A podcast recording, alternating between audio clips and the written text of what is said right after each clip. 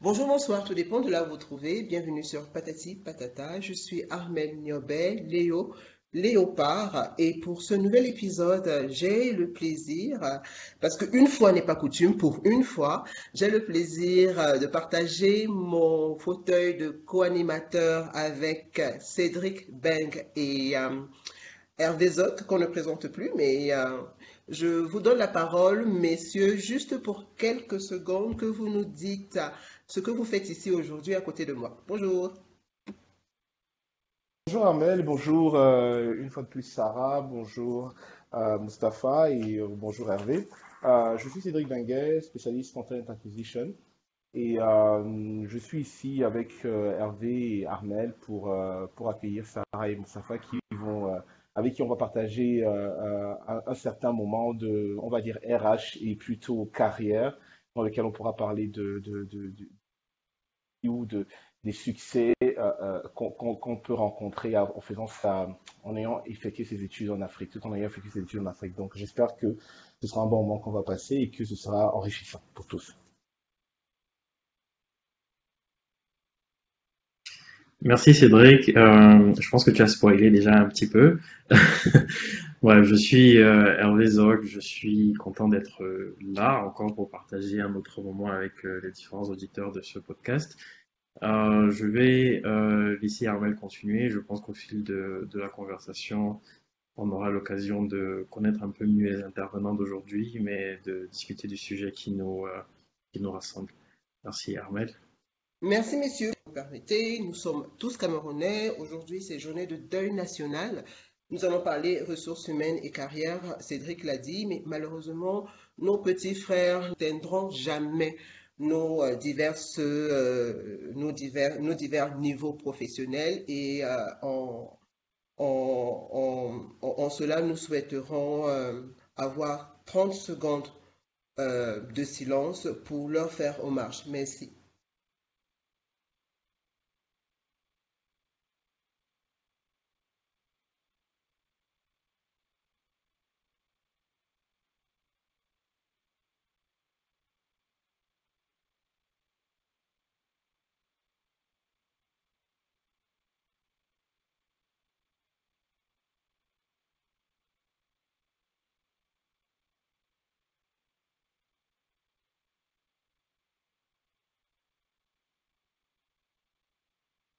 Alors, 30 secondes écoulées, puissent-ils reposer en paix? Aujourd'hui, euh, nous allons aborder l'épineuse question de réussir sa carrière en Afrique sans avoir étudié en Occident. C'est possible, nos invités l'ont fait. Et euh, s'il est besoin de le prouver, Hervé, s'il te plaît, peux-tu nous en dire un peu plus sur leurs différents profils? Peut-être avant de présenter les deux intervenants, je vais euh, un petit peu étayer le, le, sujet et dire pourquoi est-ce que euh, pourquoi est-ce qu'on est là.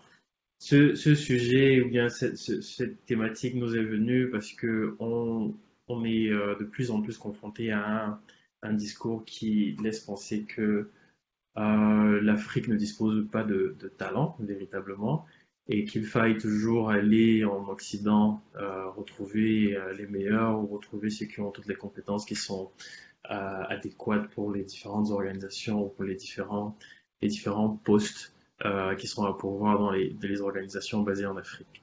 Alors nous n'y croyons pas. Nous pensons que euh, il existe des talents partout. qu'il faut pouvoir, euh, il faut pouvoir les dénicher, il faut pouvoir les, les, développer et il faut surtout pouvoir leur donner des opportunités euh, euh pour les laisser briller.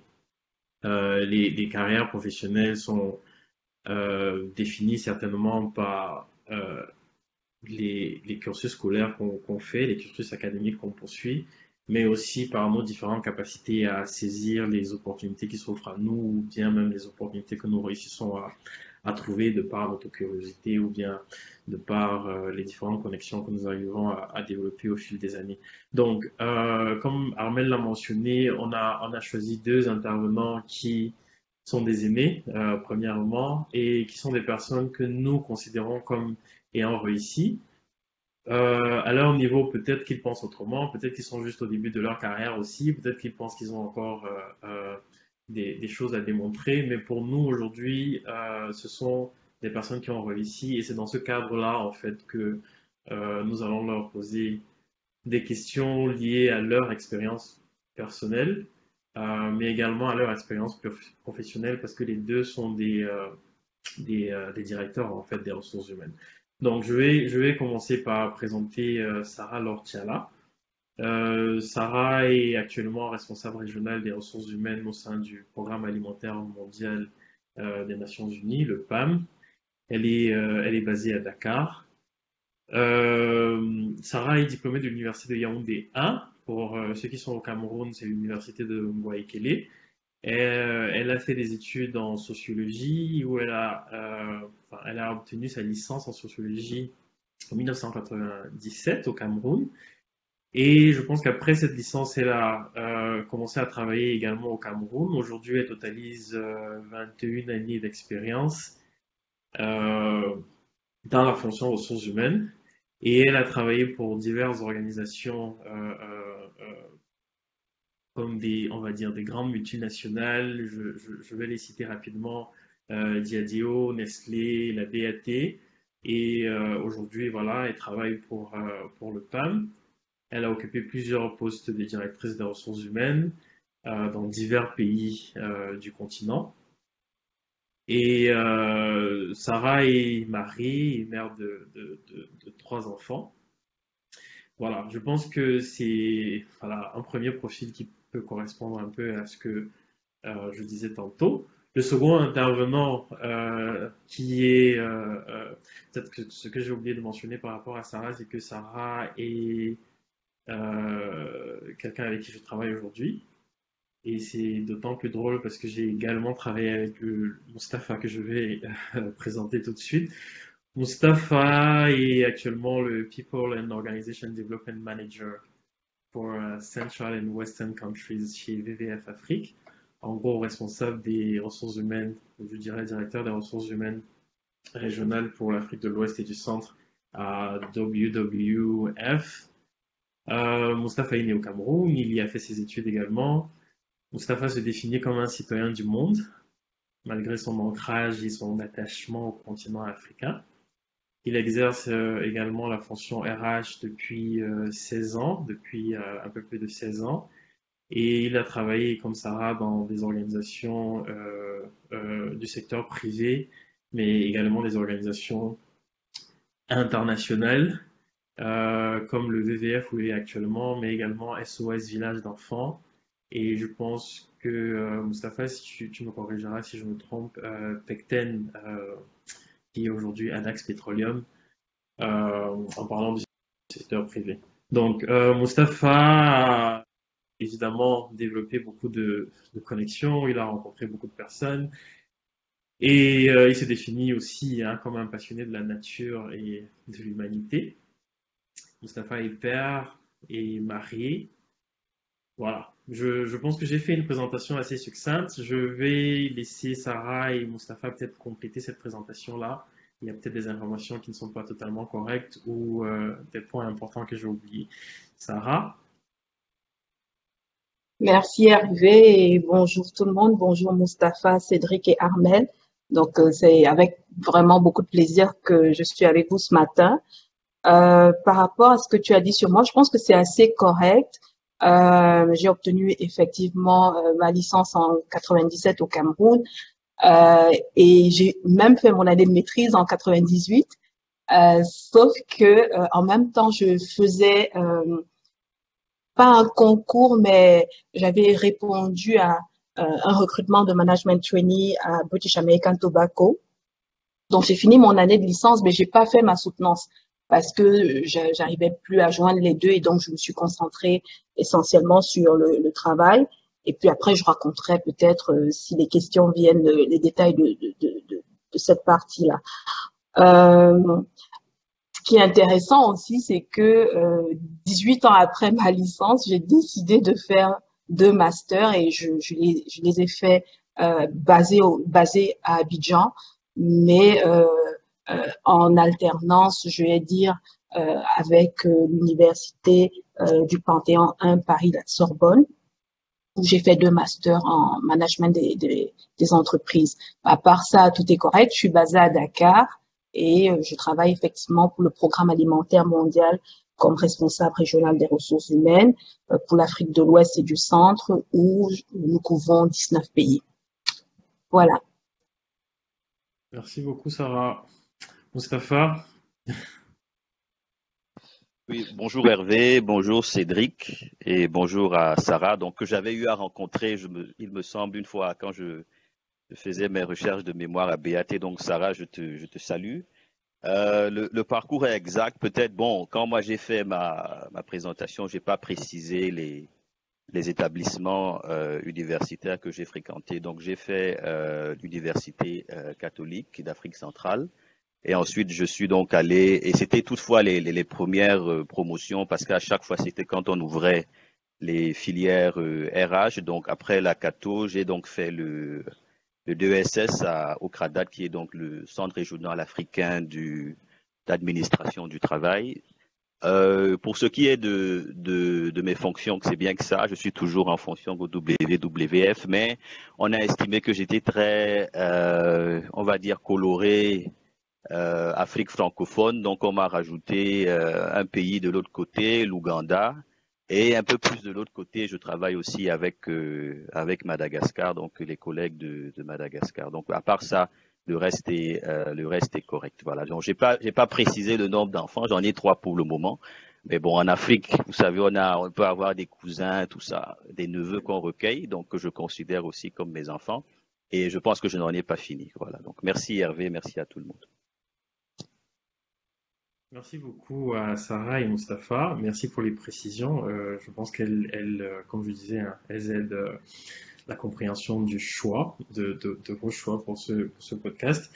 Et ça me permet de vous poser la première question qui vraiment met les pieds dans le plat.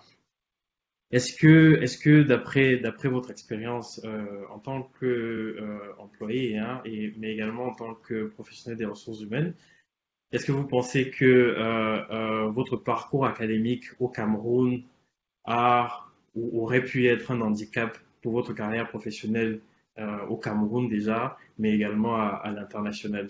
Je, demanderai peut-être par, je commencerai pardon par, euh, par Sarah. Ah oui, c'est une question très intéressante euh, que je me suis d'ailleurs jamais posée euh, parce que je, pour moi, ça a toujours été une évidence que euh, la qualité des études euh, pouvait plus ou moins déterminer forcément les choix de carrière. Euh, moi, quand j'ai fait sociologie, déjà je ne savais pas ce que c'était. C'est mon père qui m'a orienté vers la sociologie et euh, j'ai eu la chance que l'année où je faisais sociologie, euh, où j'ai commencé en 94 au Cameroun, euh, je pense qu'on était la deuxième ou la troisième promotion et c'était très nouveau. On était des très petites classes avec euh, des, des professeurs, euh, dédiés, mais vraiment dédiés à, à, leur, à leurs étudiants.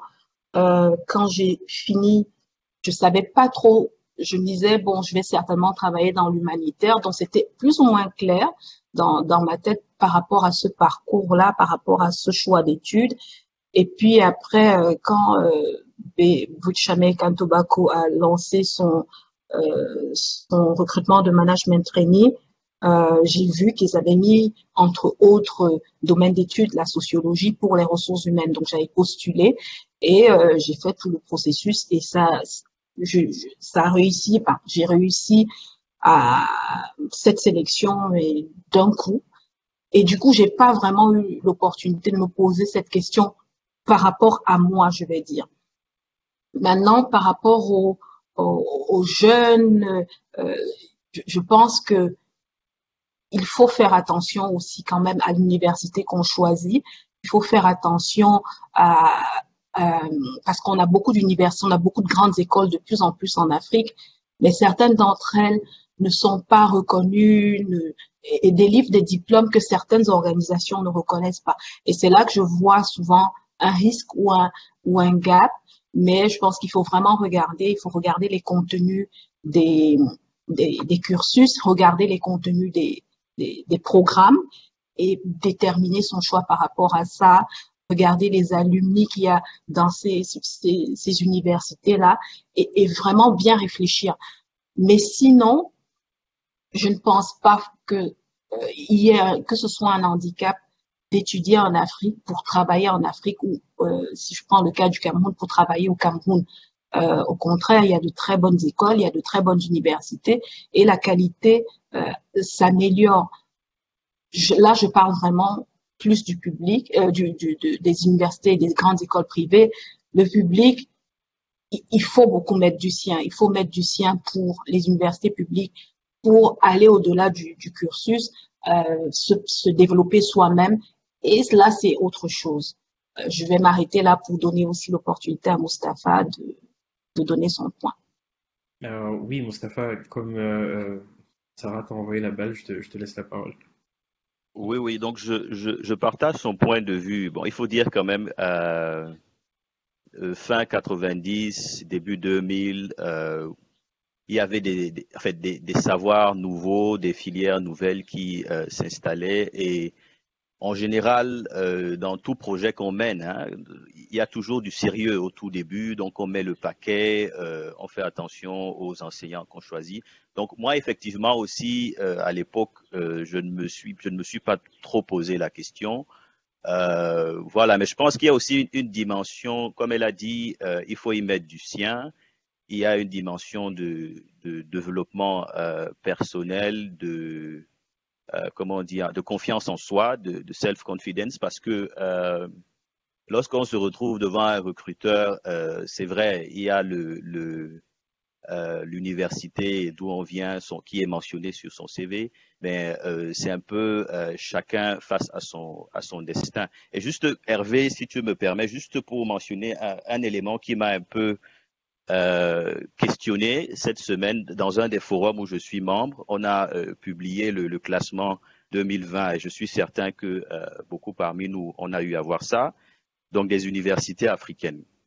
Et là, quand on regarde les, universités euh, francophones, la première place, sans publicité, hein, je cite juste pour, et après je vais un peu expliquer pourquoi je mentionne ça, Première place, université Cheikh Diop, Sénégal. Euh, première euh, université francophone, mais 33e sur le, continent.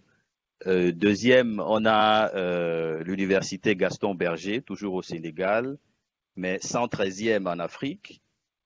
Troisièmement, l'université Ouaga 1, Joseph Kizerbo. Troisième en, en Afrique subsaharienne francophone, mais 152e. Euh, l'université d'Abomey Calavi euh, au Bénin, quatrième, mais 154e. Euh, université de Lomé, cinquième et à la 169e place. Et enfin, l'université de Tchang, sixième à la 177e place. Donc, c'est des universités, euh, je pense, pour la plupart publiques.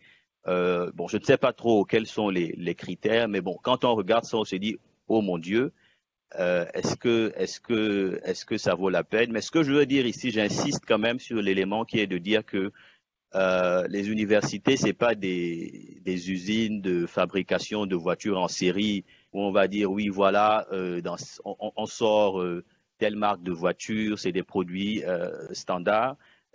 C'est vrai, on n'a pas toujours peut-être les, meilleures conditions, mais il nous revient, il revient aux jeunes étudiants et à nous tous toujours de, se remettre en question, je pense, de d'essayer de, compléter, d'essayer de, faire une espèce de benchmark pour savoir un peu ce qu'on vaut euh, avec la formation qu'on a. Donc, c'est ce que je peux dire. C'est un classement assez euh, assez intrigant, mais qu'on qu peut comprendre. Mais ça peut influencer un recruteur, peut-être certains, mais voilà, c'est, c'est, c'est, je voulais partager ça aussi un peu.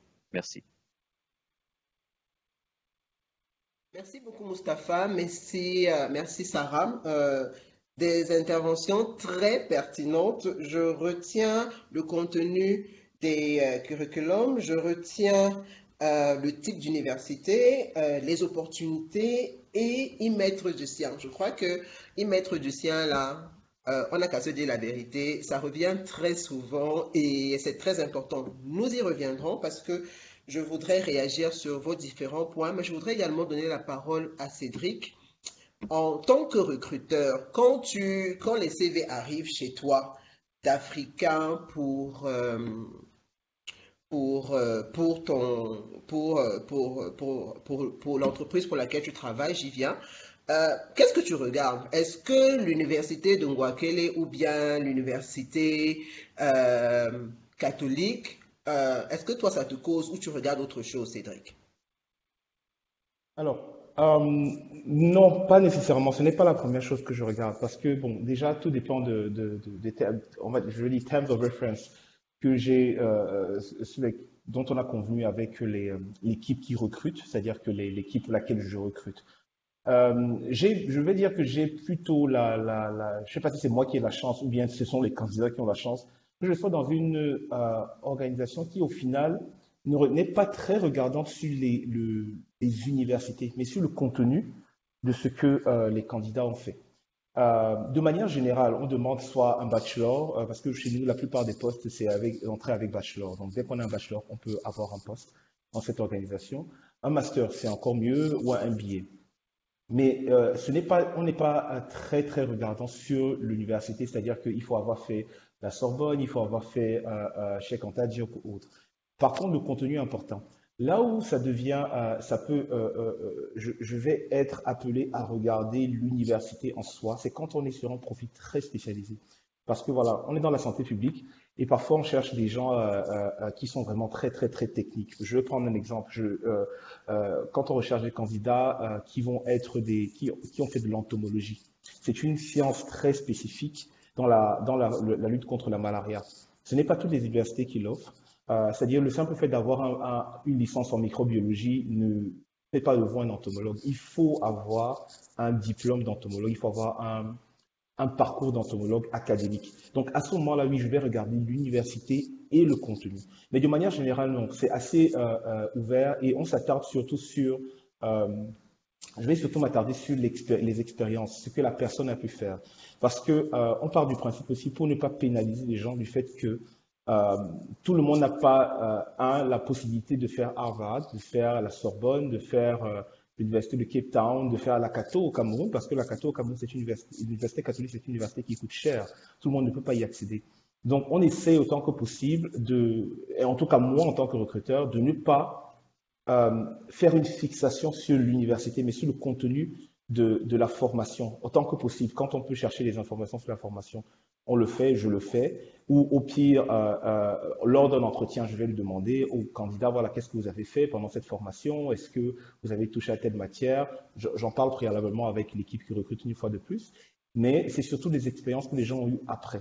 Parce que, euh, voilà, c'est aussi déterminant que le, que le diplôme, voire plus. Parce qu'à un certain moment, quand on a un candidat qui a 10, 12 ans d'expérience dans un domaine donc, qui est très spécialisé, qui est très bon, est-ce qu'on va le rejeter parce qu'il n'a pas été dans une université spécifique C'est un peu injuste. ça paraît un peu injuste. À part une fois de plus, comme je dis, dans des domaines spécifiques, là on cherche de vrais techniciens qui n'ont été formés que dans certaines universités. Aux États-Unis, ça va être des, universités comme MIT, ça va être Boston, Boston School of College, par exemple, ou Yale, Yale la, partie la santé publique de Yale. Euh, euh, quand on cherche vraiment des top-notch euh, universités, pas universités, mais des top-notch candidats. Et une fois de plus, ça, veut, ça, ne veut pas toujours dire qu'on s'attarde sur le, diplôme. Une fois de plus, non, on ne le fait pas. Sur l'université, autant pour moi. Merci beaucoup, Cédric. c'est très rassurant parce que beaucoup, beaucoup doivent se dire que, et je pense que euh, c'est ce qui était dans le, cœur de la colère, si je peux le dire, de d'Hervé quand, on en parlait pour euh, monter l'émission, c'est que on a l'impression que pour certaines personnes, il faut être euh, bardé, mais, vraiment être, issu des meilleures écoles pour avoir une chance de s'en sortir. Et c'est là où ce que, euh, c'est que pardon, Mustapha et Sarah ont dit que je trouve de très important euh, et de, de très rassurant. Mustapha l'a souligné, les universités ne sont pas des usines de montage de, de voiture, je paraphrase, mais c'était à peu près l'idée, euh, en ce sens que euh, on peut avoir le meilleur diplôme de la meilleure école. Si on ne sait pas se vendre, ça ne sert à rien. Et j'en viens à l'opportunité que Sarah a su saisir et qui a lancé sa carrière. Donc, euh, Mustapha et Sarah, Aujourd'hui, nos petits frères ont l'impression que c'est perdu d'avance si tu n'as pas été en Europe, si tu n'as pas fait la Cato ou je ne sais quelle autre école. Où est-ce qu'on trouve les opportunités? Et comment est-ce qu'on fait pour, quand on a l'opportunité, se vendre comme étant la personne à recruter? Mustapha, tu as la parole après euh, Sarah. merci, merci Armel. Euh, voilà, comment, comment se vendre? Bonne question. J'ai l'habitude de dire à, certains euh, petits frères, certaines petites sœurs que euh, chercher un travail, c'est un métier en soi. Chercher un travail, ça s'apprend.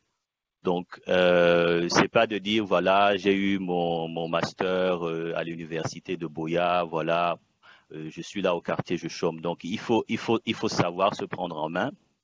Euh, disons, pour faire court, ce que je dirais, c'est vraiment de faire un, euh, un mapping, c'est-à-dire une, une, espèce de, on va dire simplement une cartographie euh, des entreprises susceptibles de, de, de, recruter le candidat, de, recourir à, nos services.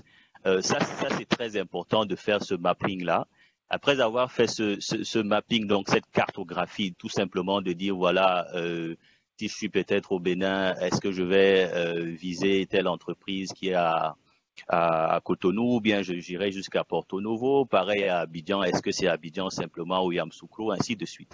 Et on essaie de répertorier ces, entreprises-là et après avoir répertorié les entreprises, il faut les connaître parce que euh, c'est comme vendre un, produit pour les euh, ceux qui font du marketing. Il faut vraiment connaître euh, les entreprises. Certaines, on va dire, facilitent un peu la tâche, c'est-à-dire vont vers les, les, étudiants, vont vers les diplômés à travers tout ce qu'on peut imaginer. Il y a des job fairs, donc des, foires de recrutement. Il y a certaines qui ont des sites à jour. Il y a certaines qui font vraiment, qui vont dans des écoles, qui organisent des open day, ainsi de suite. Donc pour cela, il faut donc, c'est assez simple on peut aller sur des, euh, profils, euh, c'est-à-dire postuler à des offres qui sont publiées ou alors des candidatures spontanées.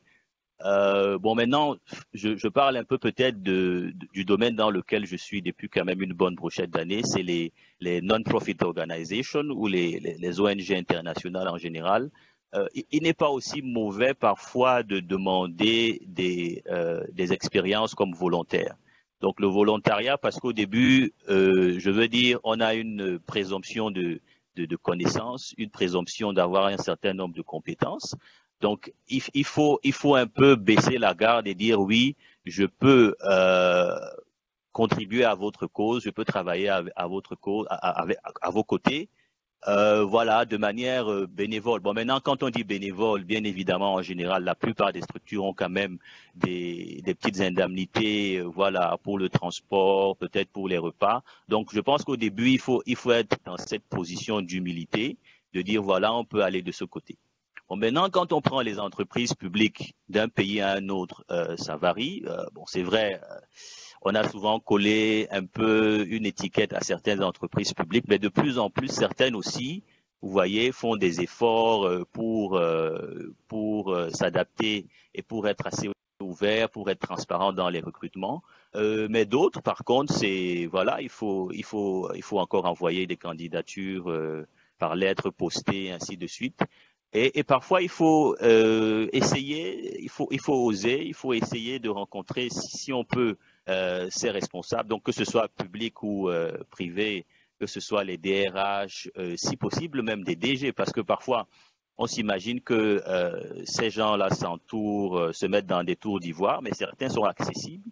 Donc il y a ça. Bon, il y a maintenant aussi le network personnel, hein, je dirais. On peut connaître quelqu'un qui connaît quelqu'un, pas pour se faire recruter comme cela très rapidement, mais simplement pour pouvoir atteindre sa cible. Donc, euh, on peut aller dans les détails, je peux vous raconter des anecdotes, mais je, je, préfère aussi passer la parole pour avoir un peu plus de lumière. Merci. Sarah tu veux euh, renchérir dessus? Je suis tout à fait d'accord avec les points euh, que Mustapha vient de partager. Euh, ce que je vais rajouter pour ne pas répéter, c'est vraiment euh, être, être, se mettre sur le marché de l'emploi de manière très active, de manière très active dans le sens où euh, il faut être sur les, différents euh, sites qui postent des, vacances de poste dans le domaine qu'on recherche. Il faut être sur les pages des entreprises au maximum pour comprendre les métiers, pour comprendre les valeurs, pour comprendre les attentes, les environnements, les missions, euh, les visions de ces entreprises-là. Il faut suivre même, euh, on appelle, on dit follow, il faut follow, certaines entreprises pour euh, pouvoir plus ou moins interagir avec les personnes de ces entreprises. Il faut être sur les différents événements liés à l'emploi, liés au développement, je vois énormément de, forums, des, forums bien sûr euh, de, recherche d'emploi, de job fair. Il faut s'inscrire, il faut participer, mais également euh, euh, je vois beaucoup sans faire de publicité, beaucoup de groupes LinkedIn qui se forment dans les différents pays et donc par rapport à ça, effectivement aussi participer aux événements que ce type de groupe organise. Ça permet de rencontrer des personnes, même quand on n'a pas d'expérience. Ça permet d'interagir, d'échanger, de se faire connaître et de, euh, comme a dit Mustapha, commencer à créer un, réseau. Euh, pour moi, l'autre chose qui est aussi importante, c'est sa propre visibilité, créer sa propre visibilité. Euh, on, est en 2020 et je vois de plus en plus de candidats qui se mettent sur euh, les différentes plateformes de, recherche d'emploi, euh, sur des plateformes sociales, sur des réseaux sociaux, pour montrer ce qu'ils savent faire, pour montrer ce qu'ils peuvent faire, pour euh, euh, vendre leurs différents profils. Et pour moi, ce qui est très important, si on arrive à postuler à, des offres, c'est vraiment de se singulariser. Parce que si sur un recrutement, on reçoit 100, 200. Des fois, moi j'ai vu quand on ouvre des postes au Nigeria, et je pense que euh, Cédric ne me contradira pas, euh, sur des postes au Nigeria, on a souvent euh, 10 000, 15 000 applications. Et comment est-ce qu'on lit tout ça? Donc, il faut vraiment se singulariser. Il faut montrer ce qu'on vend parce que euh, on se vend quand on se met euh, sur le marché de l'emploi. On vend ses compétences, on vend son expertise, son savoir, son savoir-faire, ses connaissances, etc. Donc, il faut montrer ce qu'on fait de mieux que, que, l'autre candidat, que les autres candidats. Euh, ça, euh, des fois, les, jeunes diplômés me disent, mais comment je me singularise si j'ai pas d'expérience? On peut montrer ces activités euh, extra-académiques euh, si on est dans des associations, si on est dans euh, des, groupes de réflexion, si on a des activités personnelles qui nous apportent, qui nous font développer des compétences, il faut les mettre en avant euh, et il faut vraiment booster son CV avec des choses supplémentaires. Moi, je dis quand on est en année d'études et d'apprentissage académique, il faut mettre le plus de cordes à, à son arc que possible. Euh, l'anglais, moi j'ai fait beaucoup de forums euh, à l'époque où j'étais basée à Abidjan et j'étais effarée parce que euh, toutes les personnes qu'on rencontrait, personne ne pouvait dire un mot en anglais. Et dépendamment de ce qu'on recherche, si on veut rester sur des petites entreprises, peut-être l'anglais ne sera pas problème, mais quand on, veut essayer de travailler dans certaines multinationales, effectivement, à ce moment-là, ça reste un atout. L'anglais, oui, mais si on a deux, trois langues à son actif, c'est toujours mieux, surtout quand on vise l'international. Donc, créer son network, booster son CV, se développer en su de ce qu'on fait euh, à l'école, euh, mettre, comme j'ai dit, le plus de codes possible à son arc et euh, être visible. C'est ce que je pourrais ajouter. Merci Sarah, merci Mustapha. Bah, on y revient encore, être au cœur de sa propre recherche et euh, ne pas penser que les choses vont se faire euh, tout simplement toutes seules. Hervé, est-ce que tu voudrais rajouter quelque chose à cela?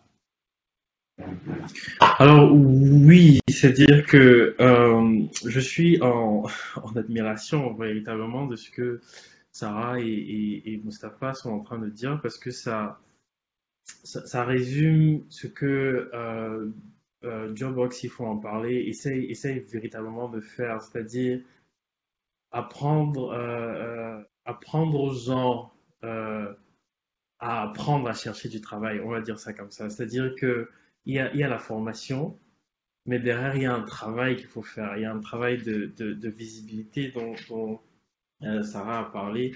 Il y a un travail d'apprentissage aussi dont Mustafa a parlé, c'est-à-dire apprendre à, à, écrire un CV, à rédiger pardon, un CV parce que ça ne s'apprend peut-être pas ou malheureusement pas à l'école. Il faut savoir où chercher euh, euh, ce travail-là. Il faut savoir euh, connaître en fait les organisations pour lesquelles on veut travailler. Et disant ça, je, demanderai à Cédric, parce qu'on en parle souvent, disons, il y, a, des moments où je pense qu'il est très surpris hein, de, ce qu'il entend pendant les interviews. Et je voudrais, je ne sais pas, qu'il parle de, de, de, ce qu'il arrive à voir pendant les entretiens, qui, qui reste quand même inacceptable, c'est-à-dire au-delà de, au-delà de tout ce qu'on dit, au-delà de tout ce qu'on pense, il y a quand même un minimum euh, euh, à faire, un minimum de, je ne sais pas si on dit due diligence, euh, euh, que les, les, différents candidats doivent pouvoir faire pour prétendre à un poste, euh, euh, qu'il soit au Cameroun ou qu'il soit à l'international. Alors, déjà, Moustapha et Sarah, effectivement, ont très très bien répondu. je vais juste rebondir rapidement sur deux choses que Sarah a dites. Euh, qui, sont assez anecdotiques. C'est euh, déjà, tu as totalement raison, Sarah, au Nigeria, euh, quand, on, quand je publie des annonces au Nigeria, en fait, c'est, on est noyé sous les CV. Donc, effectivement, il y a une véritable importance de différenciation et de se rendre unique. Euh, et en effet, euh, il y a beaucoup de bons candidats au Nigeria, ce qui rend la tâche difficile. Euh, c'est quand même 200 millions de personnes avec beaucoup de bonnes universités, donc ça rend la tâche difficile. Quand on, met une annonce et qu'on a 1000 personnes qui répondent, il faut les, il faut les singulariser, donc c'est compliqué. Et euh, une chose que les, les, malheureusement les candidats, les jeunes diplômés notamment, et même les professionnels déjà n'ont toujours pas compris, c'est que l'anglais, l'anglais, l'anglais c'est important. Elle a mentionné euh, le, euh, Abidjan comme étant un, endroit où elle, était surprise de, voir que les gens n'avaient pas un bon niveau d'anglais. J'ai vécu la même chose. Je recrutais pour euh, un cabinet américain qui s'installait à Abidjan et ils voulaient absolument un Ivoirien parce que c'était la loi leur imposait ça. Euh, sur, je, prends une échelle de 100 candidats, il y en avait deux qui s'en sortaient. Et quand je dis s'en sortaient, c'est-à-dire que c'était un niveau moyen, ce qui est très, euh, euh, euh ce, qui, ce, qui, est dommage. donc, juste pour dans la même lignée que vous et sur ce que Hervé m'a demandé, je pense que euh, se rendre unique, c'est important. Se rendre unique, ça commence par un CV. Pouvoir se vendre, ça commence par un CV.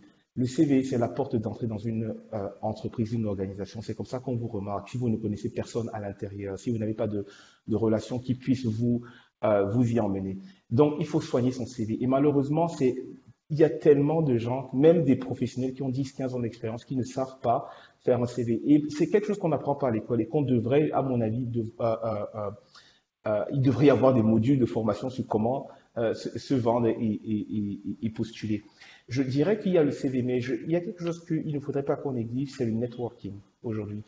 on n'en parle pas assez. Le networking, ça marche. Ça ne veut pas dire que ça marche toujours, qu'il y a un gros succès alors, j'ai pas les chiffres, j'ai jamais fait d'études là-dessus, mais ça marche. Je connais des gens qui ont réussi euh, comme ça, et je connais, j'ai recruté beaucoup de gens via le networking, notamment dans, mon, dans mes précédents emplois, parce que c'est, on, on connaît quelqu'un qui connaît quelqu'un, on en parle, et puis on fait circuler l'info, et c'est comme ça que ça vient.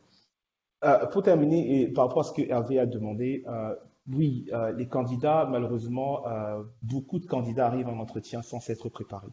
Et dès le départ, ils plantent leur interview et donc ils plantent leur opportunité de, de, de potentialité d'être em, employé euh, dans cette entreprise. C'est des choses très simples. Vous venez dans une organisation pour un entretien et vous n'avez pas fait de recherche sur l'organisation sur l'entreprise. C'est-à-dire qu'on vous demande, voilà, parlez-vous, qu'est-ce que vous savez de nous?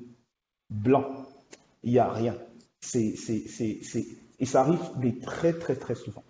Euh, ils ne savent pas ce que l'organisation fait, quel est son but, euh, le nombre de personnes, dit aucun détail, les détails qui sont pourtant accessibles sur Internet.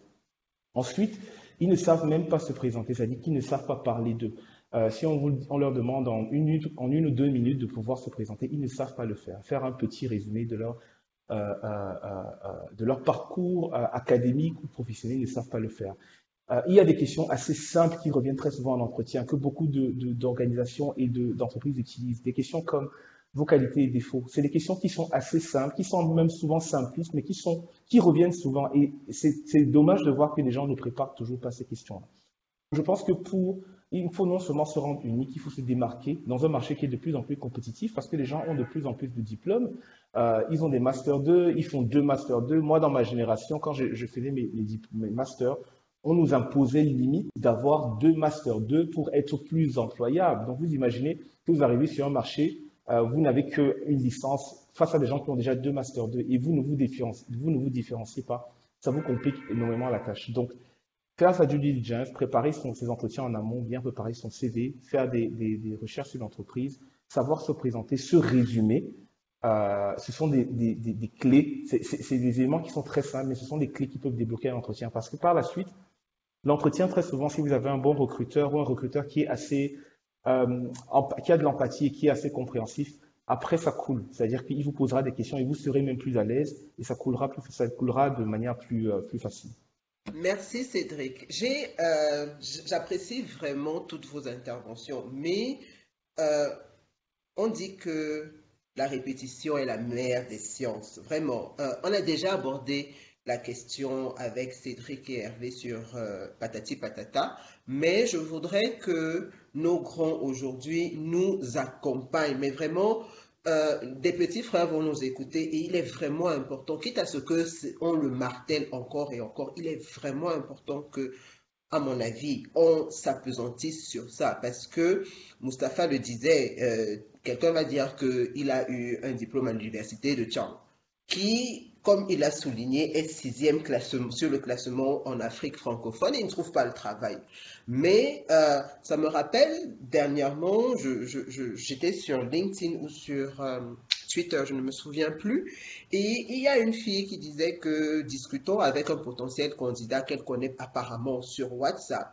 Euh, on est en train d'ouvrir un poste, est-ce que tu peux m'envoyer le CV le bon gars a pris la photo, pac, pac, envoyé et c'était bon, quoi. Genre, vous voyez, il y a également un problème de démarche. Donc, Sarah, si tu devais dire quelque chose à nos petits frères qui nous écoutent, qu'est-ce que tu leur dirais dans leur recherche d'emploi? Euh, Qu'est-ce que toi, tu as appris de tes recherches? Quelles erreurs tu as commises de tes recherches qui peuvent les inspirer, eux? Ok. Um, c'est pas toujours facile pour moi, hein. pour moi personnellement, de parler de, de, moi. Je le fais très très peu. Euh, je vais essayer d'apporter ce que je peux.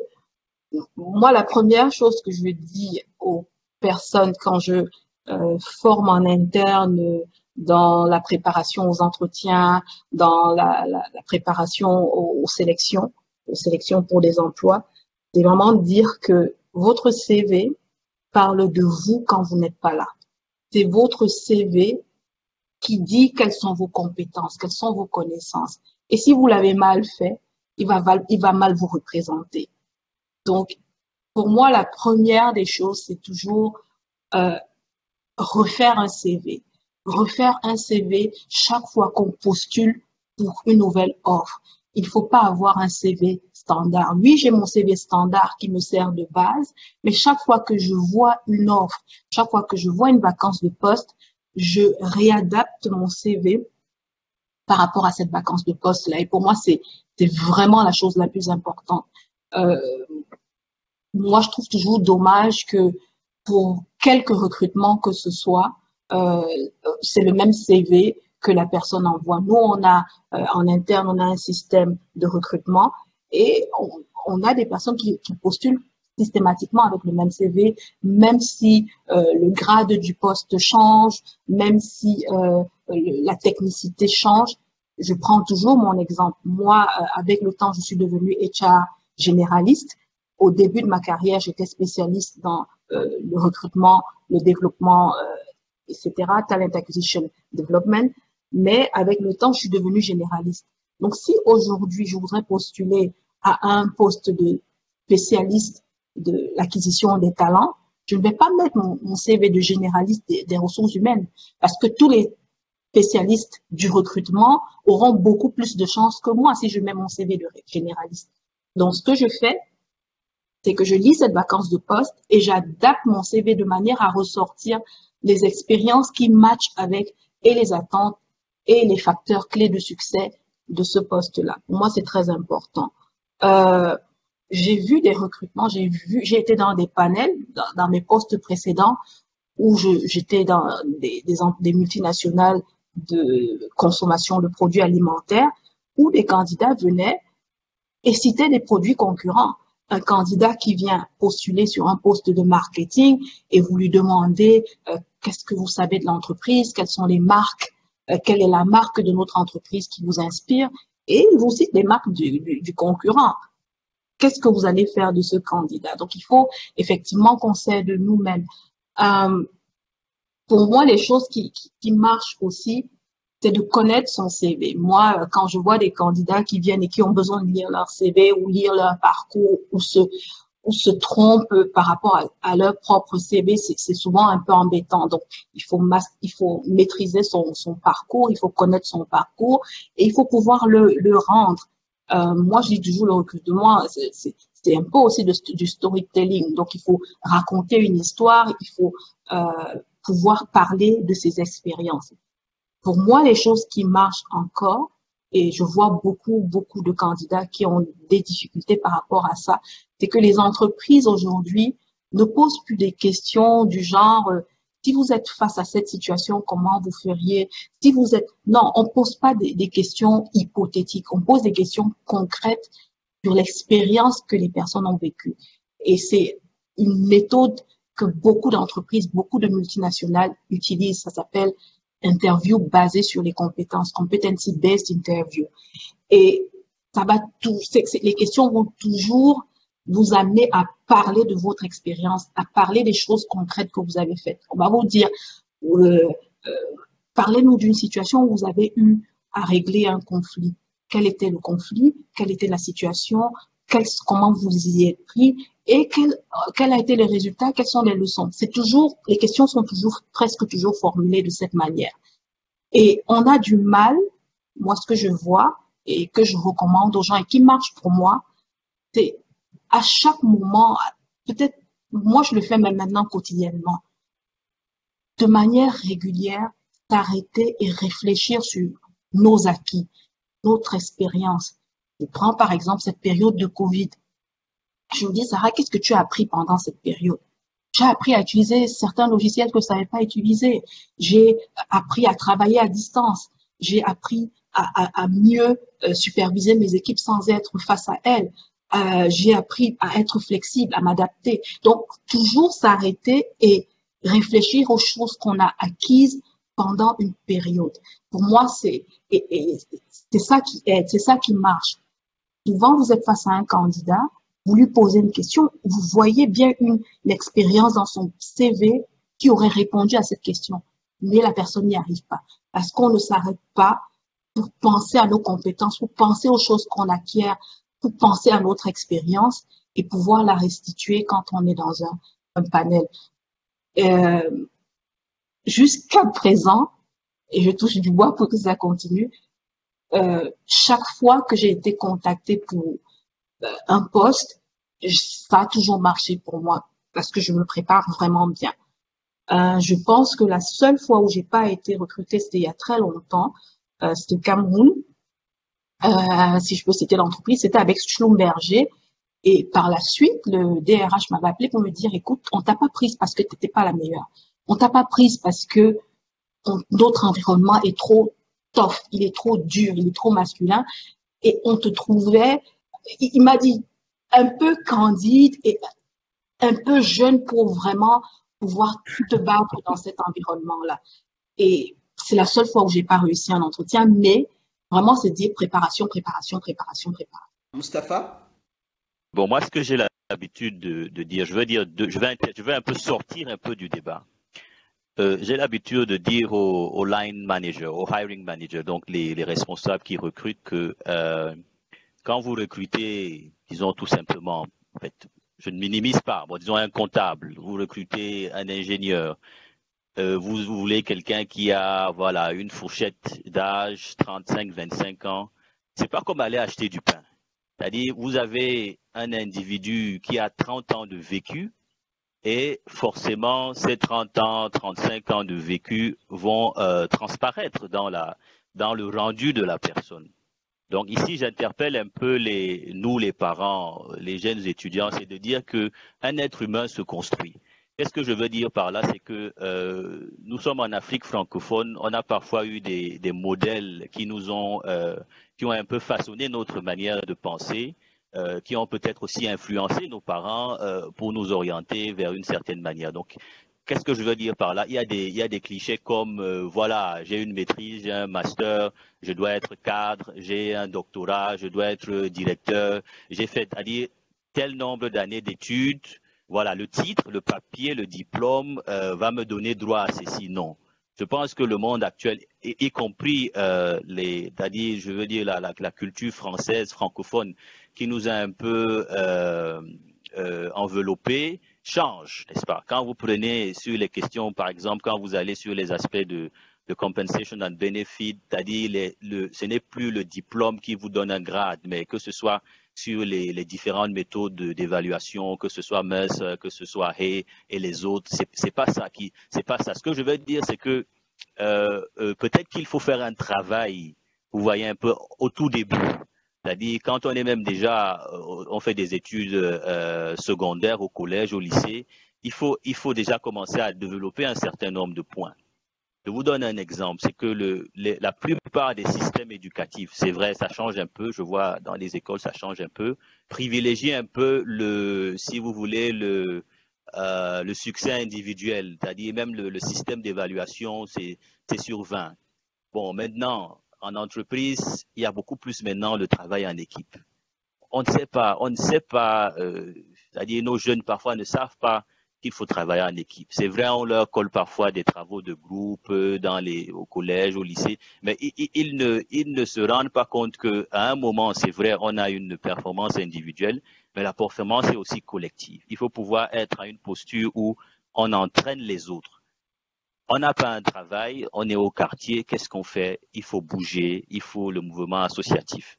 Donc ça, je pense que c'est, je peux ergoter dessus à longueur de journée, c'est de dire que c'est un produit, n'est-ce pas? On hérite d'un produit qui a mûri, qui a germé pendant des années. Donc, et il faut être conscient de ça pour dire que oui, quand on peut encore influencer, Sarah disait, elle se remet en question. Mais combien de jeunes se remettent en question?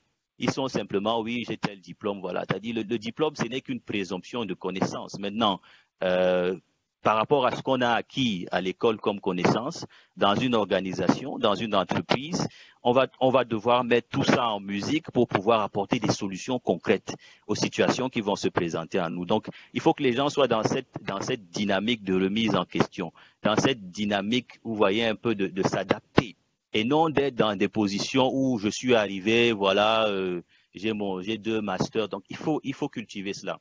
Maintenant, peut-être sur les aspects de comment se vendre, moi j'insiste sur il faut faire ses devoirs.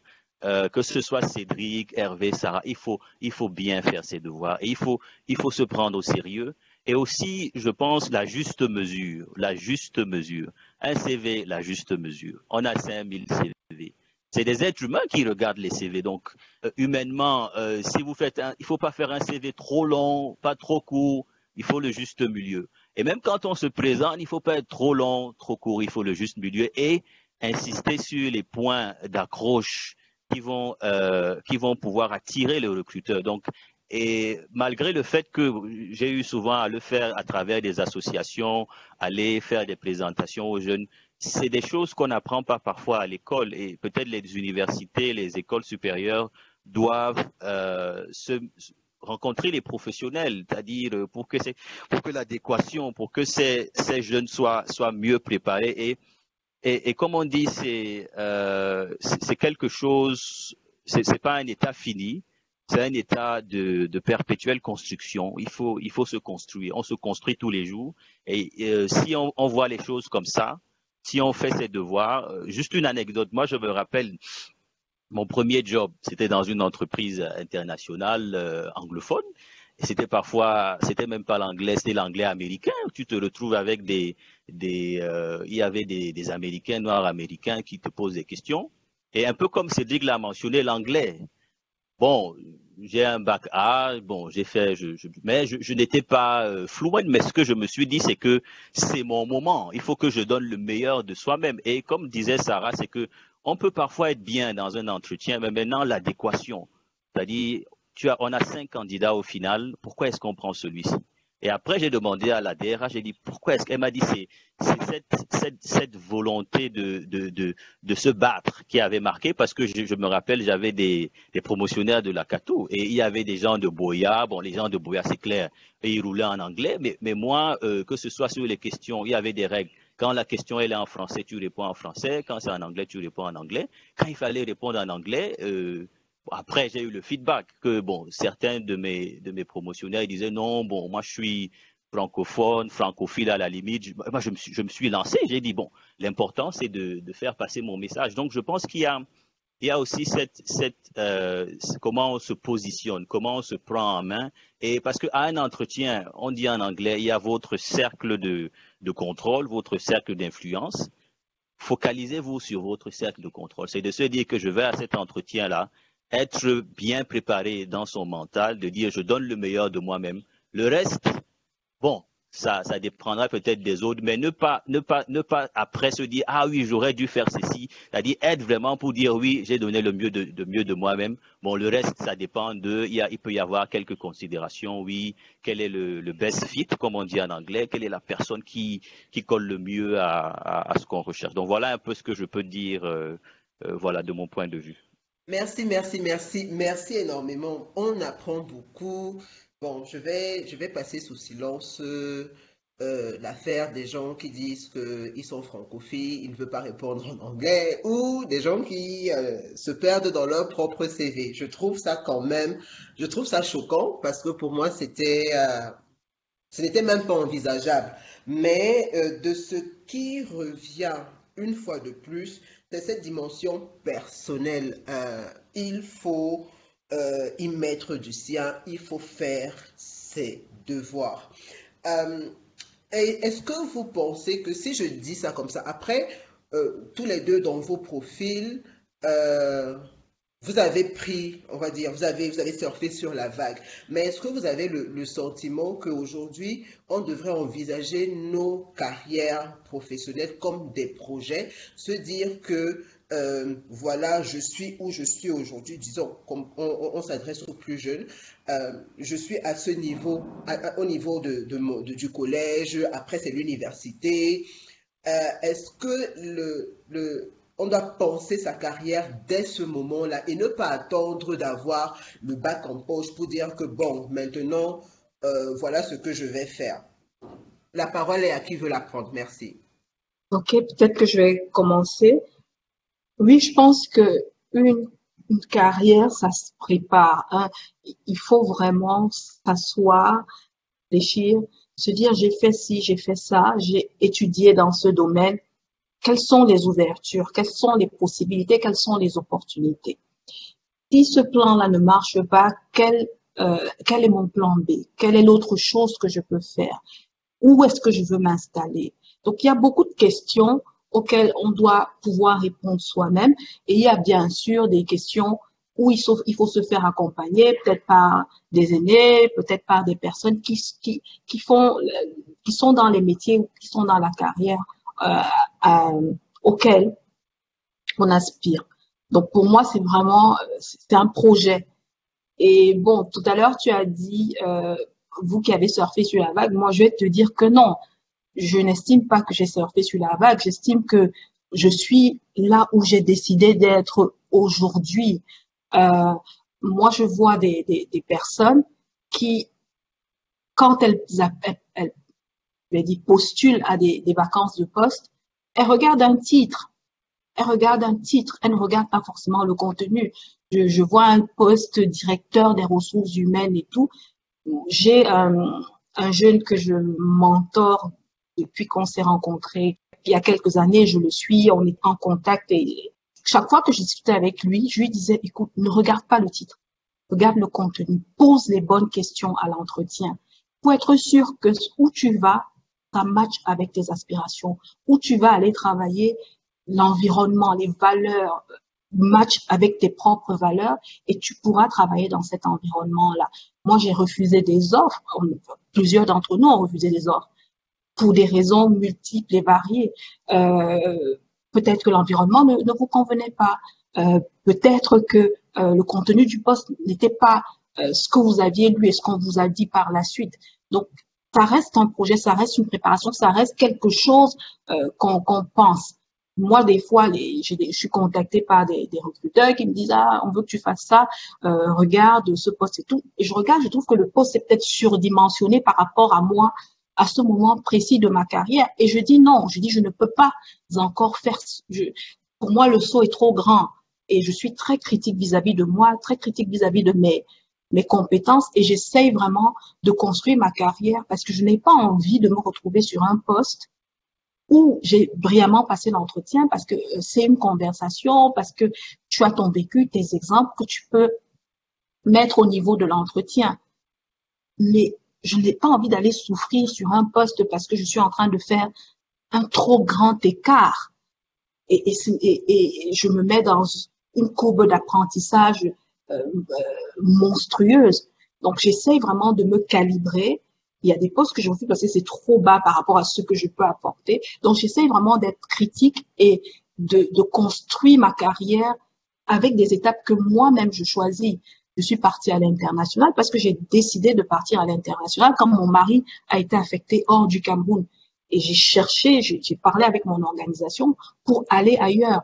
Donc, c'est vraiment dire, il y a une construction. Ce n'est pas seulement le fait du hasard euh, qu'on pourrait croire, ce qu'on pourrait croire. Moi, je dis, il faut savoir où on veut aller et il faut se poser des questions par rapport à son propre cycle de vie. Moi, je dis souvent aux dames, particulièrement parce que je travaille beaucoup sur le genre, la carrière d'une femme est très compliquée. Quand je suis en début de carrière, peut-être que je suis pas mariée, peut-être que ma mobilité est meilleure à ce moment-là et que je vais me dire, OK, on m'envoie au nord, au sud, à l'est ou à l'ouest, à l'international, en Afrique, etc., j'y vais. Mais quand je m'installe et que je me marie et que je fais des enfants, il faut que je m'asseye encore pour penser où est-ce que je veux aller, comment est-ce que ma carrière va matcher avec ma vie personnelle et comment est-ce que je, tire mon épingle du jeu de, de ces différentes situations pour rester épanouie pour être heureuse personnellement et professionnellement, je me pose des, questions et je prends des décisions en fonction des, des, des, réponses que je m'apporte à moi-même ou que mon entourage m'apporte. Moi, je vois en ce moment beaucoup de collègues euh, internationaux qui, qui ont 30 ans euh, au sein de l'organisation, 25 ans, et qui disent, maintenant, je veux rentrer dans mon pays. Je veux rentrer dans mon pays parce que mes parents vieillissent. Je veux être là pour les dernières années de mes parents. Donc, il y a, il y a, quel que soit, si on est en train de, on, on est et on cherche, on doit se mettre des, des, des c'est comme, c'est comme des objectifs avec des, des, des milestones, avec des étapes, avec des indicateurs de performance, avec des plans A, des plans B. Et pareil, quand on est déjà professionnel, on continue de se questionner pour voir est-ce que je vais là, est-ce que je vais là, euh, qu'est-ce qui est bon pour moi, qu'est-ce qui n'est pas bon pour moi, etc., etc. Bon, ça, c'est ce que euh, je peux dire. Mais avant de, laisser la parole à Mustapha, il y a un point que je, je veux vraiment euh, passer par rapport à cette question sur étudier en Afrique. Pour moi, le point n'est pas étudier en Afrique. Pour moi, le point, c'est quels sont les standards de qualité qu'on développe soi-même et qu'on et, qu'on arrive à transmettre et à vendre.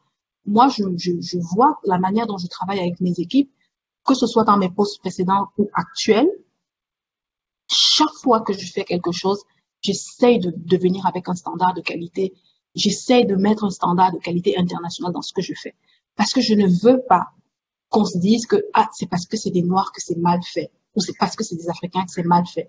Donc, je me mets une double pression pour venir avec un résultat de qualité qui ne, qui, qui ne donne qui, qui, qui vient taire toute assumption ou toute présomption, je sais pas comment on dit ça en français, toute, toute supposition de non, c'est des Africains, ça ne peut pas être bon. Oui, euh, peut-être avant d'aller au fond de la question, je veux, un peu rebondir sur ce que Sarah a dit. Effectivement, euh, quand on parle de standards, euh, un peu avant cette intervention, j'ai parlé un peu des, modèles éducatifs en Afrique. Effectivement, c'est que on se rend compte que euh, bon, c'est un peu comme dans les universités ou même à l'école. Voilà, pour passer, il faut avec 10, 11 sur 20, tu as passé.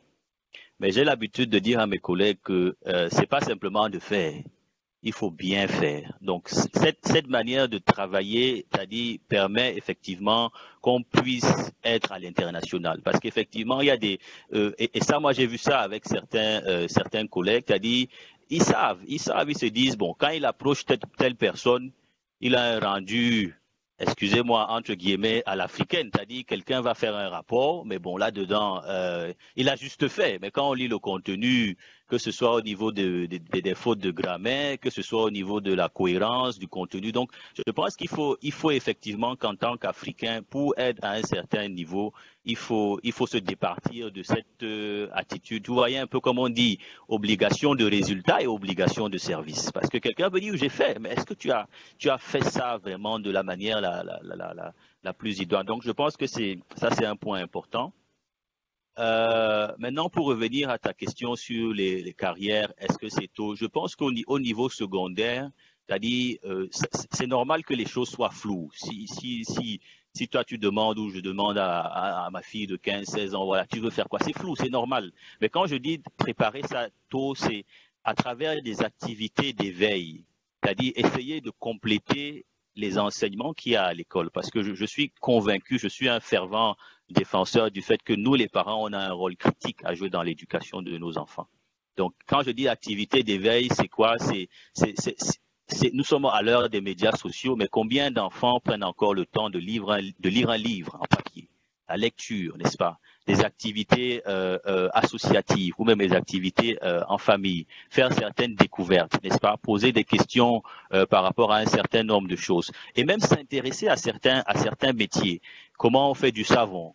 Parce que quand on pose cette question banale, comment on fait du savon, on va aller réviser un peu de chimie, on va. Donc c'est vraiment, c'est pas d'avoir quelqu'un qui, euh, c'est-à-dire prend l'école comme euh, un événement qui a lieu de lundi à vendredi, on va, on revient et c'est fini. Mais c'est à travers cela se poser un certain nombre de questions, avoir un certain nombre d'éveils et, et, pour la suite continuer. Euh, et plus tard, ça va se clarifier. Donc, et ce qui fait qu'au fil de, au fil de, des années, euh, l'élève a été exposé à une certaine euh, à, une série d'expériences qui fait qu'après la personne se connaît. Parce que pour bien faire les choix il faut se connaître. Comme Sarah disait euh, il faut lire les contenus quand on postule. Tu vas pas aller t'engager dans n'importe quoi. Bon maintenant les carrières est-ce que c'est on sort sur la vague? Je pense que non. Bon, peut-être qu'au début, le premier job, bon, là parfois, il faut mouiller le maillot. On peut peut-être, je comprends le contexte, prendre ce qu'on veut, mais quand on est plus ou moins assis, euh, on fait des choix. On fait des choix. Moi, j'ai eu à, j'ai bourlingué en Afrique, je suis allé en Asie, voilà. Mais j'ai toujours mis un point d'honneur à être au Cameroun. Pourquoi? Parce que je me dis, et ça c'est c'est mon opinion, voilà, on peut on peut en discuter. J'ai toujours refusé d'aller à l'international parce que j'ai voulu et je tiens à donner à mes enfants une éducation du pays. Et j'ai vu ça, juste un petit changement. J'ai commencé ma carrière à Douala, je suis allé à Yaoundé. Ma première fille, euh, ces trois années de maternelle, elle a changé les écoles trois fois. Je me suis rendu compte que bon, c'est assez perturbant pour elle. Et je fais plutôt le chemin inverse. Je me dis, bon, quand ces enfants iront à la fac, là, je dis, je peux aller, je peux aller, euh, voilà, me vendre à l'intérieur, en fait, aller hors du pays. Mais je, vous voyez, c'est de dire que chacun fait ses choix euh, en fonction de ce que la personne euh, a comme vision. Et après, euh, on gère. Mais au début, effectivement, il faut, se dire la vérité. Au début, parfois, c'est, il faut prouver. Bon, on prend un peu. Euh, quand je dis on prend un peu, ça ne veut pas dire qu'on on postule à n'importe quoi, mais je veux dire, on est un peu euh, demandeur, on doit s'affirmer, on doit, on doit prouver. Mais après, quand on est assis, euh, on choisit de dire bon, ici non, je veux pas, ici je veux, ici je peux. Donc c'est un peu cela que je voulais ajouter. Merci, euh, et, euh, et Sarah. C'est, de, ce que vous venez de dire, ça m'a, ça m'a rappelé une expérience personnelle en fait. J'ai euh, travaillé pour une organisation américaine qui recrutait euh, principalement des diplômés des universités américaines comme Harvard, Yale et ce genre d'universités-là. Et ce que j'ai remarqué, déjà c'était la première fois que je travaillais avec, on va dire, des jeunes diplômés de, ces universités. Ce que j'ai remarqué, c'est qu'ils étaient, entre guillemets, prêts à l'emploi. C'est-à-dire que c'était euh, euh, euh, des, jeunes diplômés qui savaient exactement comment se comporter en entreprise, comment développer leurs compétences, où aller pour faire quoi. Vraiment, ils étaient, ils étaient prêts comparés à, aux autres, aux autres Africains comme moi, qui, euh, j'ai envie de dire, on, progresse beaucoup dans le tâtonnement, dans le, dans le, ok, bon, j'ai fait ça, après je vais faire ça, bon, si j'ai la chance, je vais faire ci, je vais faire ça. On apprend quand on peut, quand on veut. Et ça, ça, m'a, ça m'a véritablement, ça m'a véritablement mar- me- marqué parce que je pense que ce qu'ils avaient, qu'on, qu'on- je mets on parce que je préfère me mettre dedans, qu'on n'avait pas, c'est cette conscience de, cette conscience de soi, cette euh, euh, conscience de ce qu'on est en train de faire. C'est-à-dire que je ne suis pas juste Hervé qui a eu son diplôme et qui essaie d'avancer dans sa carrière tant bien que mal. Je suis Hervé qui est telle personne, qui veut telle chose et qui est dans ce poste précis parce qu'il essaie d'obtenir quelque chose après. Je pense que c'est ce que Sarah disait, ce que euh, Mustapha également euh, euh, vient de dire. Et je me suis peut-être toujours aussi dit que l'avantage qu'on a, c'est que tout n'a pas été mâché pour nous et que ça nous laisse justement l'opportunité d'apprendre, de découvrir, d'explorer. Et je pense qu'on retient mieux toutes les façons quand on apprend des choses par soi-même. Et c'est euh, euh, euh, un, point d'honneur, en effet, que j'essaye moi aussi dans mon parcours de, de maître, c'est-à-dire d'être sûr que si je dois rendre, euh, si je dois d'ailleurs même juste écrire un email, que cet email-là ne soit pas rempli de fautes, qu'il soit pas à la fois en anglais et en français, euh, qu'il ne, ne réponde pas à toutes les questions du mail précédent. C'est-à-dire vraiment faire en sorte que chaque euh, action que je pose soit réfléchie, qu'elle soit, comme je disais, consciente, mais que ça ne laisse pas le doute sur mes standards personnels.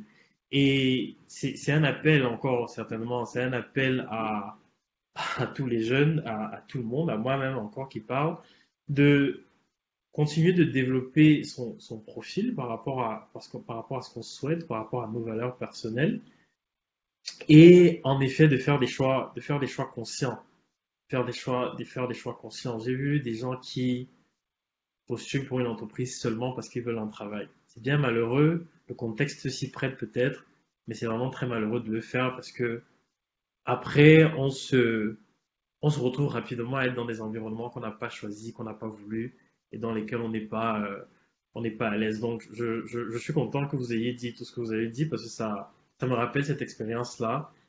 Et euh, euh, ça, ça, je, je redis, c'est un appel vraiment à ce que nous, Africains, entre guillemets, que nos standards soient les plus élevés et qu'on se maintienne justement dans ces, dans ces standards-là. Merci Armel. Donc, on est d'accord, il faut garder la, la barre haute, mais vraiment euh, viser le ciel autant que possible. Euh, Cédric, est-ce que ça, ça, ça, est-ce que ça, ça éveille quelque chose en toi? Oui, oui, et j'ai envie de dire que je, bon, je, je, je pense que euh, euh, tous les professionnels qui, qui ont parlé ont vraiment tout dit. hein. Je ne vais pas inventer la roue ni le fil à couper le beurre.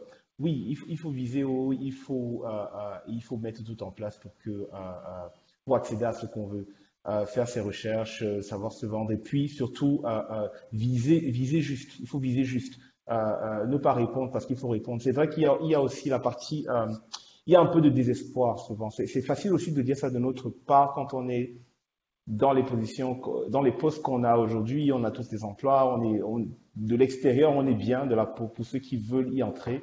Euh, euh, mais il y a souvent un désespoir aussi qui fait en sorte que les gens euh, s'éparpillent entre guillemets et, et, et- et finalement ne vivent pas juste dans les opportunités qui, qu'ils recherchent, ou les, postes auxquels ils répondent, et, du coup ne se préparent même pas. Parce que si vous, si vous répondez à une annonce sans avoir vraiment lu, sans avoir euh, compris le contenu, euh, la préparation, euh, je suis je, très souvent ne va pas suivre. Donc, il faut prendre ça en considération. Et il y a peut-être un aspect coaching et, et, et, de rassurer les gens à ce niveau-là. Comment on le fait? Je n'ai pas les clés.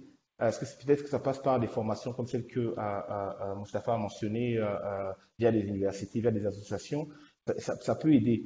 Les services d'orientation, est-ce qu'il y en a encore dans les écoles? En tout cas, moi, au collège, on en avait. Ça, aidait quand il fallait choisir sa filiale, la A, la B, peu importe. est-ce que ça existe encore? Est-ce que ça existe, est ça existe dans les universités? Je ne sais pas aujourd'hui, partout, mais sinon, je rejoins tout ce, que, tout ce qui a été dit avant.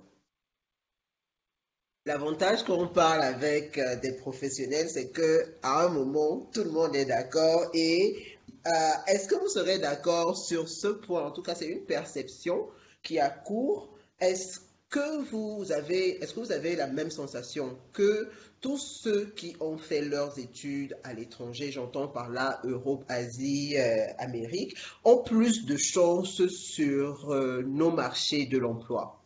On va commencer par Sarah.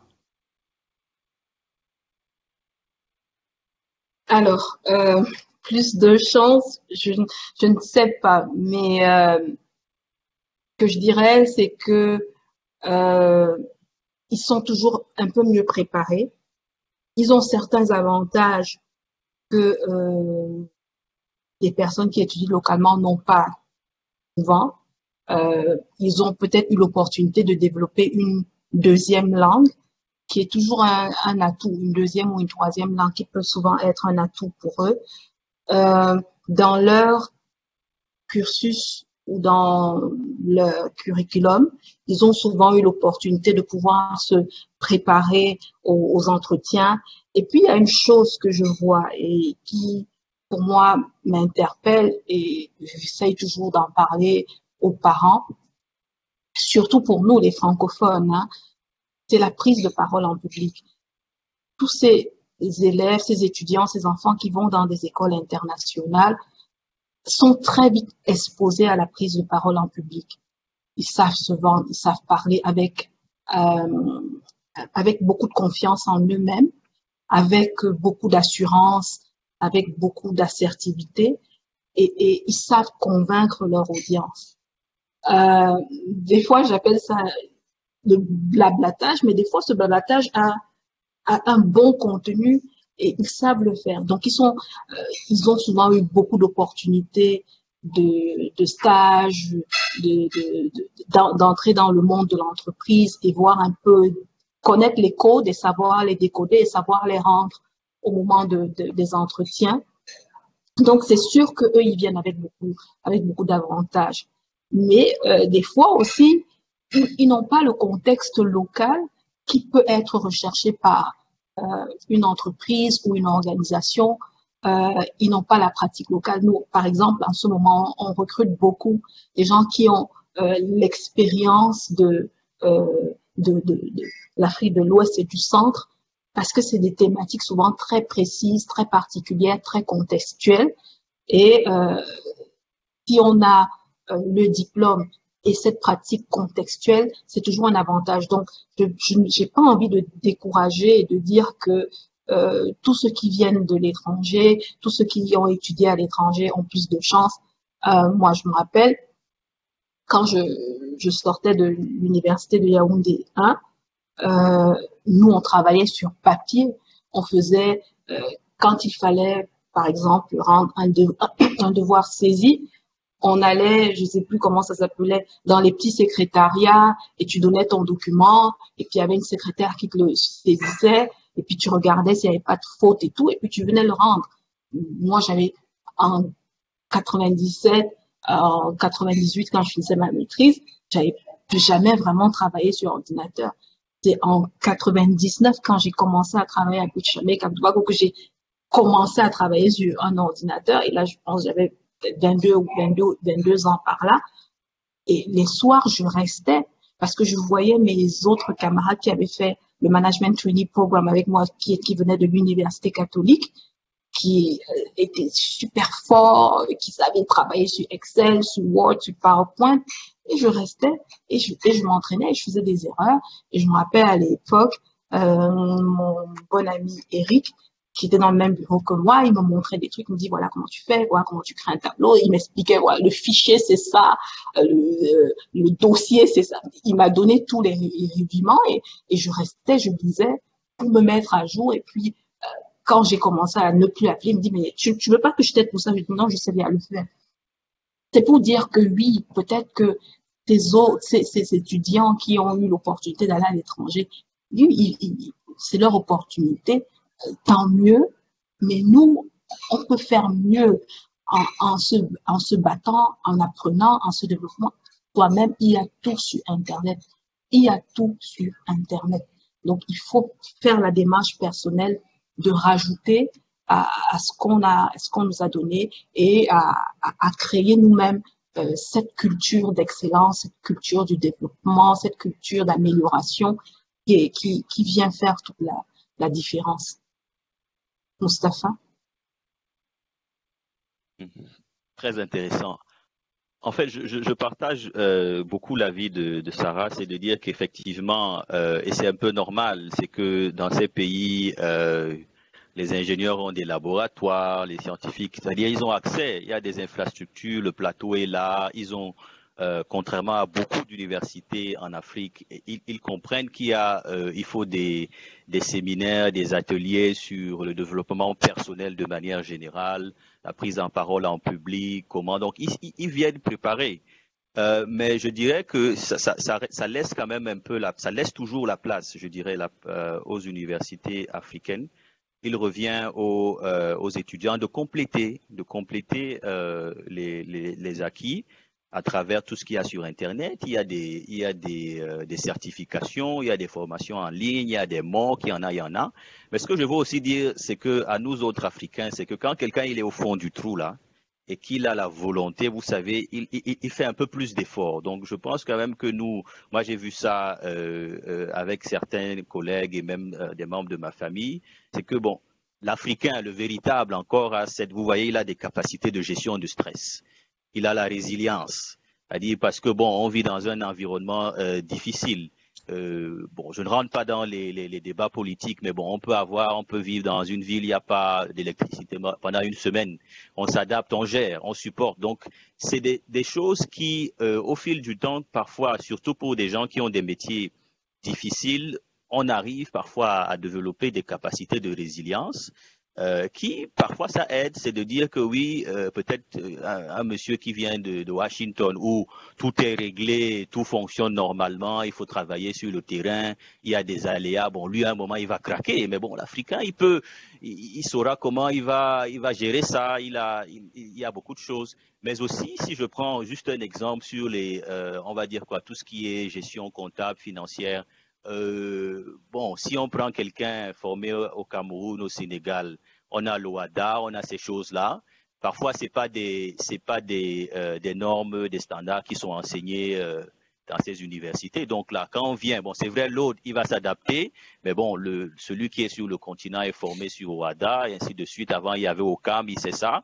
Bon, on va pas lui demander les IFRS, les Swiss Gap, ainsi de suite. Donc, il y a quand même, je veux dire, sur certains métiers, je pense les métiers de, de gestion comptable et même RH, il y a quand même des universités qui, euh, où les, les je n'ai pas envie de dire qui, qui, qui, qui, en anglais on dit qui stand, qui sont là, qui tiennent debout. Mais peut-être dans les domaines techniques, moi c'est là où je vois où il y a beaucoup plus de gap parce que effectivement sur des domaines pointus, où euh, c'est vraiment avoir les outils, le matériel, les laboratoires pour se former. Là, euh, parfois, ça fait défaut. On a un ingénieur en télécom qui n'a jamais vu un serveur. Bon, il a juste la théorie. C'est clair que ça va poser un problème. Mais je pense qu'il y, y, a quand même, euh, il y a les, les, les, le, le savoir-être du vrai Africain qui, parfois, ça aide dans le dans le dans les organisations. Donc, euh, c'est pas c'est pas tout à fait, c'est pas tout noir. C'est ce que j'ai envie de dire en conclusion. Merci euh, encore euh, Mustapha et, Sarah. Et je pense qu'on va utiliser euh, euh vos, précédentes réponses pour conclure en fait cet entretien. Donc je, voudrais vous remercier parce que voilà, vous, vous donnez ainsi l'opportunité à des plus jeunes que nous d'apprendre de, de, vous, d'apprendre des choses qu'ils ils n'ont peut-être pas l'occasion d'apprendre ailleurs. Je, je, vous remercie pour le temps hein, que vous avez pris. Je dirais nous vous remercions pour le temps que vous avez pris euh, euh, ce samedi. Hein, euh, malgré vos différents emplois de temps pour, pour en parler, les échanges ont été extrêmement riches. Je, je m'attendais à ce qu'ils soient riches, mais je pense que vous êtes allé au-delà de, de, nos attentes et ça, ça, démontre encore la qualité et les standards dont vous avez fait mention euh, pendant vos propos. Je vais laisser euh, euh, Cédric parler un petit peu de, Jobbox parce qu'on en a, a pas parlé. Et ensuite, demander à Armel de conclure le podcast. Merci encore. Merci beaucoup Hervé de me donner la parole. avant d'introduire Jobbox, en effet, je, tiens aussi à remercier Sarah et, et, Mustapha. C'était vraiment très très très intéressant et enrichissant. Et j'espère que ceux qui nous écouteront euh, euh, auront les mêmes qualificatifs et qu'ils ils auront des tips qui vont les aider. Alors, euh, je vais parler de Jobbox rapidement avant qu'on ne, se quitte. Brièvement, Jobbox déjà, c'est une idée qui a commencé à mûrir sans le nom Jobbox, mais qui a commencé à mûrir il y a quelques années. j'en ai, Hervé et moi, on en avait parlé il y a quelques années à Abidjan. On avait fait le constat en tant que professionnel du recrutement et des ressources humaines que il y a un véritable problème dans euh, déjà euh, euh, la manière dont les, personnes, les candidats se positionnent et comment est-ce qu'ils ils gèrent les entretiens de recrutement ou bien leur candidature. En fait, tout ce qu'on a dit aujourd'hui, tout ce que Sarah et, Mustapha ont dit aujourd'hui ont couvert. Donc, on s'est dit qu'il y avait un véritable souci, notamment en Afrique, et un véritable manque qu'il fallait combler ou sur lequel il fallait intervenir. Donc, on a décidé euh, euh, euh, de manière proactive de, mettre en place Jobbox, qui est une plateforme, on va dire une plateforme de ressources humaines, mais plutôt une plateforme qui, qui offre une expérience à des, des candidats, qu'ils soient étudiants et futurs jeunes diplômés, qu'ils soient jeunes diplômés en recherche d'emploi, ou même des gens, et d'ailleurs c'est assez large, ou des gens qui sont des, candidats qui sont aujourd'hui en poste et qui souhaitent changer ou bien changer de carrière. Donc, on les accompagne dans la préparation aux entretiens, on les, accompagne dans l'amélioration la, de leur visibilité et ça passe par euh, euh, des, choses simples comme faire un CV ou euh, rendre son, son, profil LinkedIn ou sa présence sur les réseaux sociaux efficace. On, les conseille dans la gestion de carrière et dans les entretiens recrutement, gestion de carrière et changement de carrière ou bilan de compétences. C'est un service assez complet qu'on offre euh, qui se veut vraiment euh, axé sur euh, euh, le nom Jobbox qui se veut axé en effet sur le continent africain et, euh, les, euh, enfants de la diaspora qui sont ceux qui sont partis qui souhaitent revenir dans les, pays où ils sont mais qui ont besoin de d'outils pour ça. Donc Jobbox leur offre cette expérience là et euh, cette plateforme d'accompagnement et voilà et espère leur donner tous les outils nécessaires pour qu'ils puissent développer leur employabilité. Donc merci, j'espère que euh, euh, nous vous verrons bientôt chez Jobbox, euh, tous nombreux. Merci Cédric. De ce que je crois savoir, beaucoup de ceux qui ont écouté les précédents entretiens que j'ai faits avec vous euh, n'en dit que du, du bien et j'espère que cela continuera. Je voudrais, avant de conclure, c'est vraiment vous remercier tous autant que vous êtes, mais une mention spéciale à Sarah et Mustapha parce que la qualité des échanges est telle que, euh, sans vous en rendre compte, en préparant l'entretien avec Hervé et Cédric, nous avions abordé des points, mais vous êtes tellement bons que vous les avez abordés sans même qu'on ne vous pose la question. Et ça, j'apprécie énormément et ça montre à quel point votre besoin de de transmettre, aider et d'aider les plus jeunes est, fort.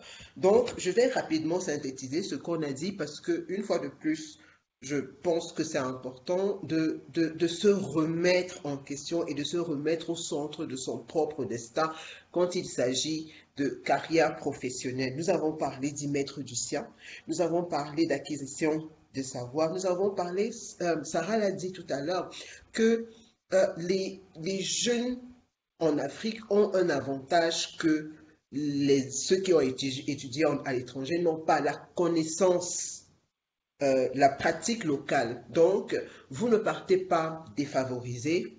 Si vous le pensez, ce n'est pas le cas.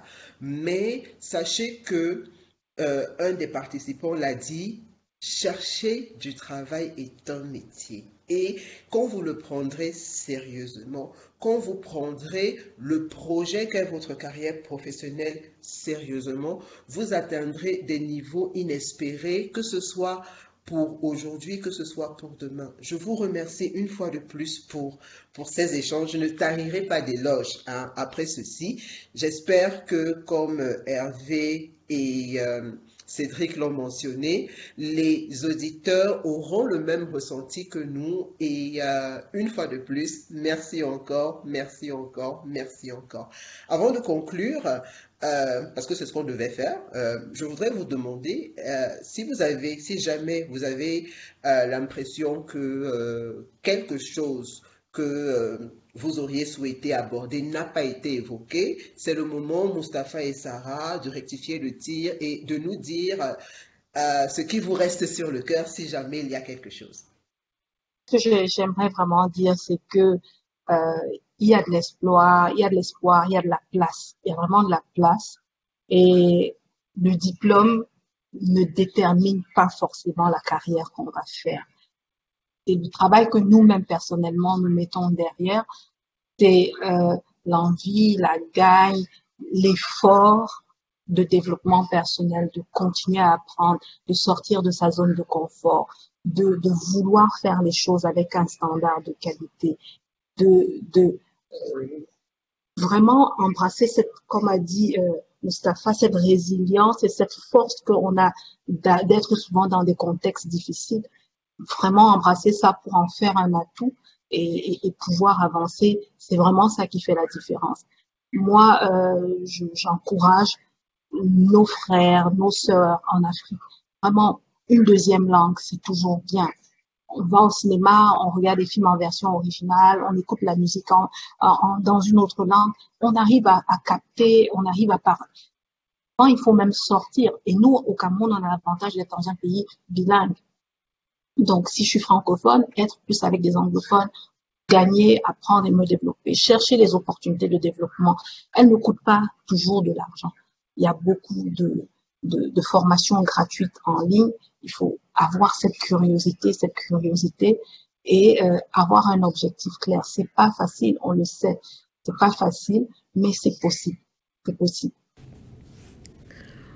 Pour finir, j'aimerais revenir sur un point. C'est vrai que tout à l'heure, nous avons dit que les diplômes et les universités ne sont pas nécessairement des points bloquants dans une revue de CV, mais pour certains organismes, notamment dans le système des Nations Unies, pour une carrière internationale, l'université doit être reconnue par le CAMES, entre autres, qui est le Conseil africain et malgache pour l'enseignement supérieur, donc c'est vraiment recommandé de vérifier sur leur site que votre école, votre grande école ou votre université y est répertoriée et donc vos diplômes reconnus. Euh, vous pouvez également regarder sur la base de données World Higher Education Database, euh, qui est également une base de données qu'on consulte pour vérifier euh, que les, les, universités, les grandes écoles des postulants, ils sont, ils sont listés et reconnus. Euh, normalement, pour une carrière nationale, euh, ce n'est pas très important euh, si l'université est reconnue ou pas. Mais du moment qu'on on veut prétendre à une carrière internationale et qu'on est intéressé par une carrière internationale, ça va être des points qui vont être regardés et qui peuvent être effectivement des, disqualifiants. Donc pour même pour euh, l'orientation des jeunes frères, des jeunes sœurs, de, nos enfants, c'est très important d'avoir euh, ces éléments-là euh, en, tête. et même pour nous, même si on veut poursuivre des études, acquérir des diplômes supplémentaires, c'est vraiment des points à, vérifier et je tenais à revenir sur cette information-là sur tes paroles, j'espère, positives et qui donnent de l'espoir que je, terminerai, mon propos et je dirais vraiment merci pour l'opportunité et merci de m'avoir donné cette plateforme pour partager un petit peu. Merci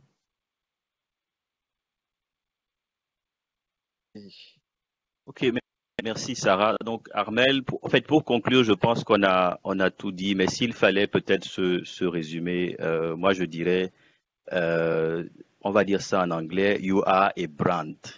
Vous êtes une marque. Donc chaque personne doit se considérer comme une marque et quand on est une marque, c'est-à-dire on fait tout pour y arriver, on fait tout pour se vendre. Deuxième chose, il faut aller vers les autres. C'est-à-dire le monde de maintenant, ce n'est pas rester là, oui, j'ai mon diplôme. C'est-à-dire il faut aller vers les autres parce que nous tous, nous apprenons tous les jours et les êtres humains se complètent. Aller vers les autres et euh, peut-être pour finir, je dirais, euh, si nous, on a pu réussir, je pense que vous aussi, vous pouvez, vous pouvez le faire. Donc c'est à votre portée. Euh, soyez courageux. Le désespoir peut facilement s'installer en Afrique, mais, mais il, faut, il, faut aller, il faut aller de l'avant. Euh, il faut euh, s'inspirer des gens qui ont réussi. Moi, je ne pense pas sincèrement avoir réussi parce que c'est toujours un état euh, de perpétuelle conquête. Donc, d'autres gens l'ont fait. Vous pouvez le faire. Donc, et merci à, Armel. En fait, il y a peut-être Cédric que je ne connais pas personnellement, mais j'espère qu'on pourra se rencontrer un de ces jours. et Hervé, donc ce, fut un plaisir, anytime. Donc, si on peut apporter notre petite contribution, ce sera toujours avec plaisir. Merci. C'est un plaisir. Euh, patati patata, c'est déjà terminé. Malheureusement, ça devait se terminer. Mais comme Sarah et Mustapha sont de grands frères disponibles pour aider, n'hésitez pas. Mustapha l'a dit, aller vers les autres, c'est important. Merci encore et au revoir.